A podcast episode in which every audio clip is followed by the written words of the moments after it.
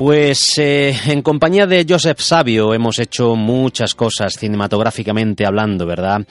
Hemos eh, bailado con, con lobos, eh, hemos aullado, nos hemos mm, bañado también en la fontana de Trevi, hemos recorrido diferentes países, Colombia, Argentina.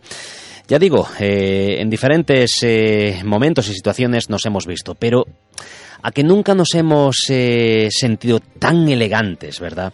Como llevando esta chaqueta metálica. Compañero, Joseph, ¿qué tal? Muy buenas noches, Julio. Un placer, Buenas noches, compañero. Efectivamente. Bueno, hoy tenemos de todo, ¿no? Tenemos a un pedazo de director, tenemos una pedazo de película. A esta le podemos sacar eh, punta, mmm, bueno, en muchos aspectos. Lo primero y ante todo, mmm, dime una cosa. Crítica mmm, visceral, podemos decir.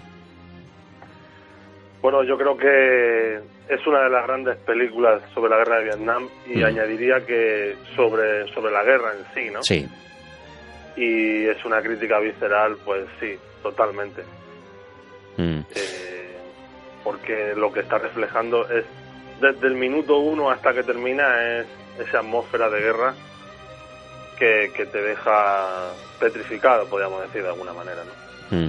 Eh, también podemos eh, casi mm, afirmar, ¿verdad?, que es una, es una película eh, inmersiva, ¿no? Porque eh, nos lleva, no somos meros espectadores. La empatía, ya no solo la, digamos, la identificación primaria con los personajes, sino es que también parece que estamos pisando el campo de batalla, ¿no? Exactamente.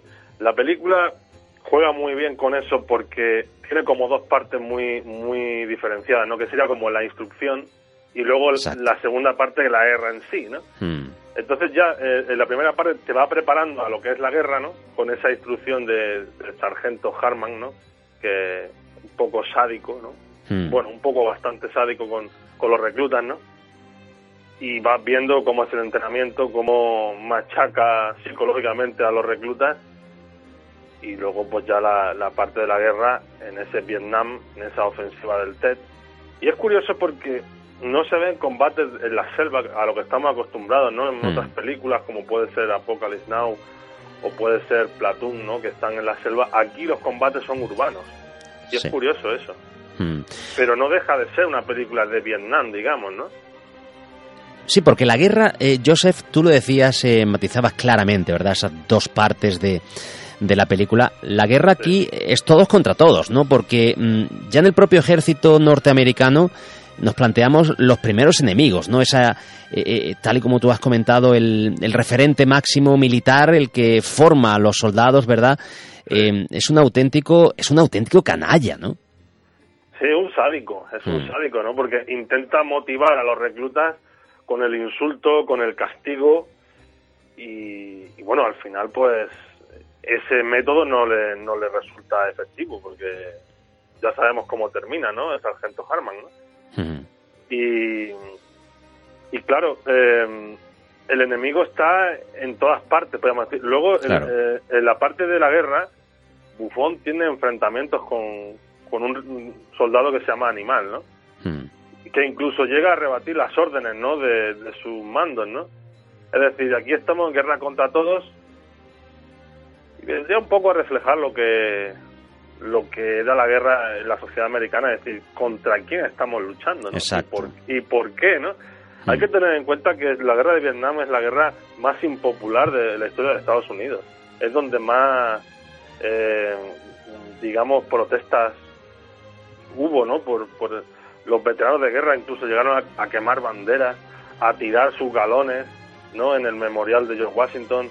Eh, en la universidad hubo, hubo también protestas, incluso el famoso boxeador eh, Mohamed Ali se negó a ir a Vietnam, cosa que le salió bastante caro, por cierto, porque estuvo en la cárcel y le retiraron el pasaporte y, le- y la licencia de boxeo, y le quitaron los títulos, eh, el título mundial que ganó.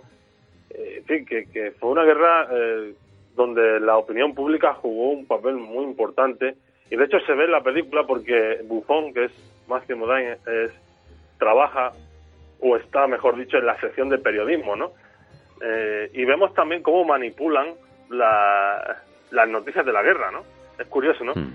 Cuando dice eh, su su superior le dice que hay una noticia que ponga que ha muerto un oficial, porque a la tropa le gusta que muera el oficial.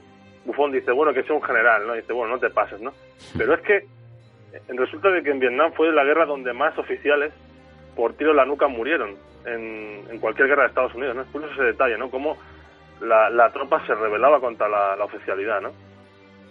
Bueno, aparte, em, tú has comentado algo, lo decíamos, ¿verdad? Eh, el enemigo en todas partes, pero sobre todo eh, la sin razón, ¿no? Porque porque llega un momento en el que, mm, bueno, llega un momento, en casi todos los instantes de la película uno se está planteando, además los propios soldados, ¿para qué, por qué y, a dónde nos lleva todo esto? ¿no? Hay un, hay un, pues no sé, un gusto ahí de, existencialismo y por supuesto de, crítica mm, al sistema y además eh, bueno se encumbra la película como, como antimilitarista y, y antibélica, ¿no? Exactamente. Eh, tiene algunos tintes que ya había que ya había hecho Kubrick en Senderos de Gloria, ¿no? El tema del antimilitarismo, ¿no? Y el, y el sinsentido de la guerra, ¿no? Y luego también la visión del enemigo, porque no se ve mucho el enemigo en la, en la chaqueta metálica. Se ve, pero no tiene un protagonismo como tiene en otras películas sobre la guerra de Vietnam, ¿no? Pero el tema sería, el tema de la crítica es el, es una guerra donde nos hemos metido y no sabemos por qué. O sea, hmm. el, origen de la guerra es para evitar que el comunismo se, se propague por toda Asia, ¿no? Porque había triunfado la revolución en China con Mao en el 49, luego la guerra de, de Corea en el 53 y en Vietnam había habido una guerra de independencia, habían luchado contra los japoneses en la Segunda Guerra Mundial, luego contra los franceses y se estaba creando, digamos que una república socialista. Y eso para los gobernantes estadounidenses pues lo veían como una amenaza que se propagaría por todo Asia. Luego eso no, no sucedió así. Pero bueno, Vietnam ganó la guerra, o sea, la República Socialista de Vietnam existe, pero quiero decir que, que no fue una, una epidemia, una pandemia, ¿no? Como se pensaban, eh, tenían como pensaban los, los, gobernantes estadounidenses, ¿no? Y, por eso se metieron en esa guerra a, a miles de kilómetros. Es un país que, que no tenían, que no les había hecho nada, ¿no? digamos. Hmm. Y sin embargo, pues, pues fueron miles de jóvenes. La guerra hay que decir que participaron pues dos millones y medio de soldados norteamericanos, ¿no? Eh, y murieron 58 mil soldados norteamericanos. Qué barbaridad. Eh, esta es una, es una pregunta, ¿verdad? Eh, para que nos des tu opinión. Eh, eh, Estados Unidos no aprendió de aquella guerra, ¿no? Es decir, no fue un hasta aquí. Eh, pues parece que no aprendió, porque luego se ha metido en otras guerras, en Irak o Afganistán, ¿no? Mm.